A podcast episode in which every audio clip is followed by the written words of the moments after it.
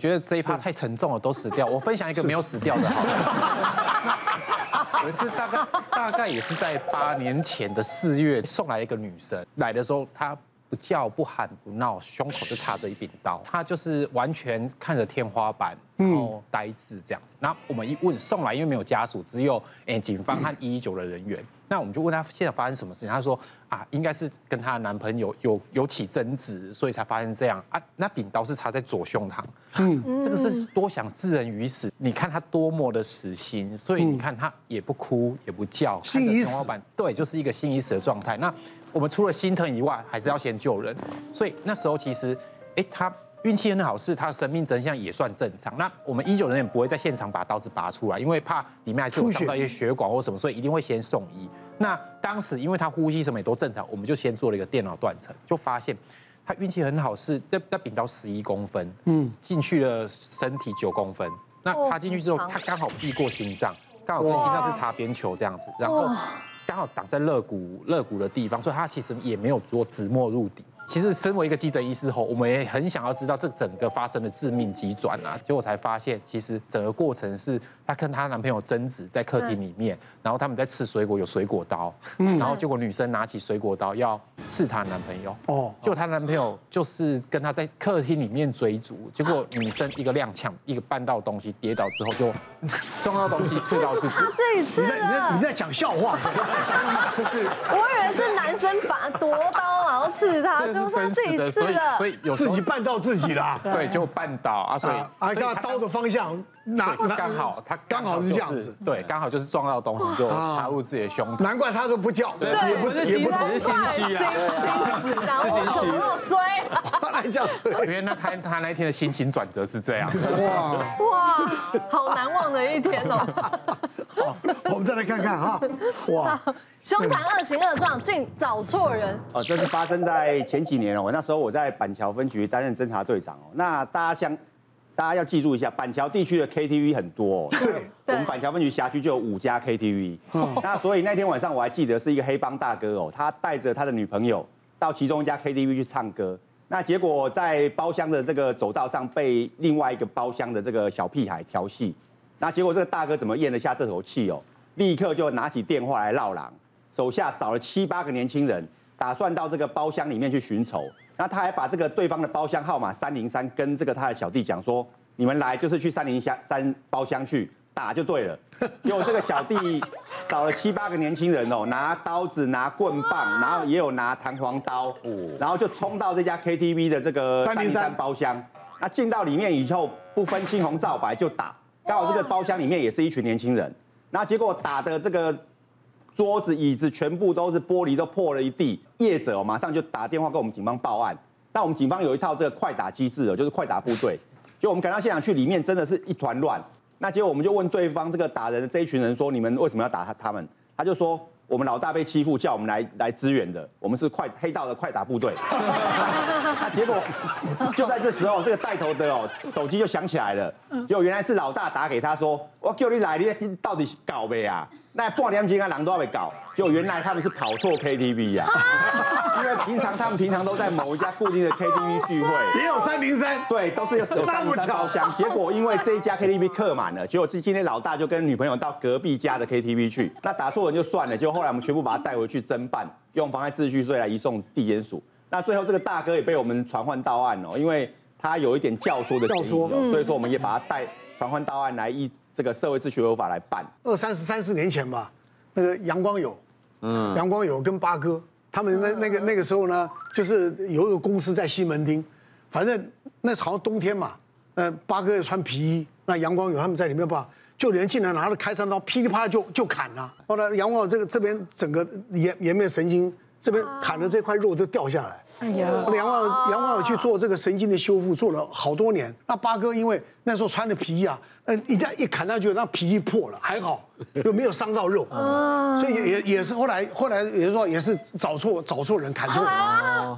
真的，你看那这真的天上飞来的横祸，天哪！对啊，我之前遇过一个也很好玩啊，一个三十几岁的年轻人来也是说被砍，那背后也是三刀很深，就帮他准备要进去开刀房处理。然后他就一直在那边打电话，一直闹的。过没多久，就一群就是凶神恶煞，差不多四五个，就跑来急诊室，就坐在外面，我就还跟护理师说，哎，你赶快报警。结果后来就突然就有一个人就很紧急，就反正他就车子就停在那个我们急诊门口，然后他就一直在喊某某某某某，就是我们那个病人的名字。然后我就跟警卫说，先把他挡住，先把他挡住。我本来以为是仇家嘛，就那个那个男生就穿花衬衫，说没有没有，我是那个来找某某某，我是他朋友，要不然你你去问他愿不愿意见我。嗯，然后我们就去问病人，然后说哦有有我叫他来的，然后我想说哦，所以那个花衬衫是这个伤者的朋友朋友，那那五个凶手恶煞也跟这个花衬衫打招呼。哦，我想嗯啊，所以是是怎么样啊？就后来就他们就带去带去病人前面，然后那五个凶手恶煞就跟他道歉。哦，对，就很好笑。原来后来警察就来了，就全部就抓去问，然后护理师就在那边探听了，就在旁边偷偷听啊。嗯，受伤的那个患者，他是就是他被人家欠钱，对，所以要找这个花衬衫的去找人帮他讨债。啊，他不知道怎么传传传到后来变成他们就直接来砍砍的，说是他欠钱，对，所以债主要找人帮忙讨债，结果找人找一找砍到自己。哦，我就说，你们要砍人之前应该要有 SOP 啊，怎么会 先出示身份证这样子？对啊，就是一场乱战，然后后来就全部都被警察就带去做笔录啊。对，就是好，我们接下来看看啊。好，这两厢情愿还是被逼迫？逼迫的，这应该感情吧？啊，其实因为我们会办所谓的性暴力犯罪，那就性侵害啦，或者是家暴这样子。对，所以法官都会去看他们事前跟事后的一个这个相处方式来判断。那之前有一个就是男朋友跟女朋友，因为女朋友去出轨。就想要分手，那因为女生就一直想要去求男生复合，啊，这个男生也是比较呃念旧的那种，所以两个人其实有点歹戏拖棚，拖了蛮久。那最后终于有一次，女生又被抓到第二次出轨了，那他们就是大吵一架，在 LINE 上面大吵一架，然后呢就是说好要分手，然后女生来拿东西嘛，那你也知道，就是虽然说很生气，可是他们还是爱对方，所以当下是有就是看哭着拥抱。说再见，然后也有发生关系这样子，可是女生最后还是求男生说可不可以不要分，男生就拒绝。这个东西在 LINE 上面就看起来是两个人大吵一架，后面就没联络了。嗯，那没想到那一次发生关系之后，女生就去告男生说性侵害嘛，嗯、那很糟糕啊，因为男生也在做笔录的时候，他说对对对，那天有发生关系，证据看起来就是两个人吵翻了之后，然后嘞。发生关系，然后后面一句话都没讲，这其实就是符合一般性侵害会发生的状况嘛。所以那时候他就是被起诉了，整个法庭哦，因为被害人会出庭，只是说他会隔离而已。那个被害人就是又哭又叫，有的就是非常非常重的情绪反应。所以其实整个法庭上弥漫着一个就是你死定了的氛围。是后来他说，其实他有一个证据藏了很久。然后都不知道该不该拿出来，那我就觉得很其实不太高兴，因为其实诉讼我们很不建议这样做，就是我本来不想用这一招的，我们很不能这样做，因为你什么东西就是要拿出来，你藏到最后就是会有有可能甚至你明明有，可是不能拿哦。对。对，所以我说那到底什么证据？他说哦，其实他当因为那时候他们在发生关系的时候，女生已经第二次出轨了，所以他也很生气。他就想要把他们的过程给录下来。哦，其实他的男生也有一点问题啦，所以可能是想要散步或想要留念，我不知道。反正光是拍的这个行为就不 OK。对，是。后来我有请他把他这个影片拿出来，那那个影片我看完之后，其实就结论就是他们两个是平安喜乐的啦。就是过过过程中啦，看完了，对，一定要看啊，因为我们要先看过程。不是干嘛？没有，我就想说，他律师都要看完开头就知道 了。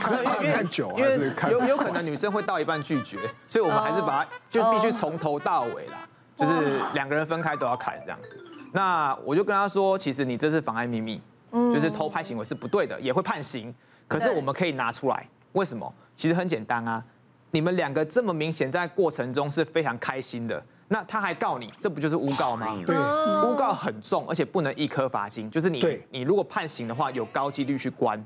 哇，那妨碍秘密偷拍是告诉乃论，一定就是女生要先告才会有事，所以我说你不要担心，你就是要先下这次的妆，然后再考虑后面。所以我们后来也把这个拿出来给法官看，那当然啦，没有没有当庭播放啦。可是法官会自己看，看完之后新证就很明显。那女生也说，对了，她其实当下是她的说法是，哦，就半推半就这样子，其实也没有承认诬告。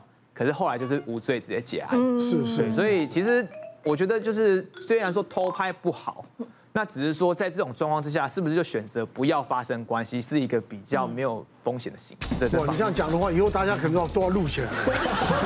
可是可以签刑房同意书。对，要签同意书。人呢，整个千万不要因为一时的这个贪念啊，然后呢，或者是冲动啊，做出伤害他人也伤害到自己的事情。好，我们随时保持善念。好，大家都平平安安、健健康康。好，谢谢。谢谢大家。别忘了订阅我们 YouTube 频道，并按下小铃铛，收看我们最新的影片。想要看更多精彩内容，快点选旁边的影片哦。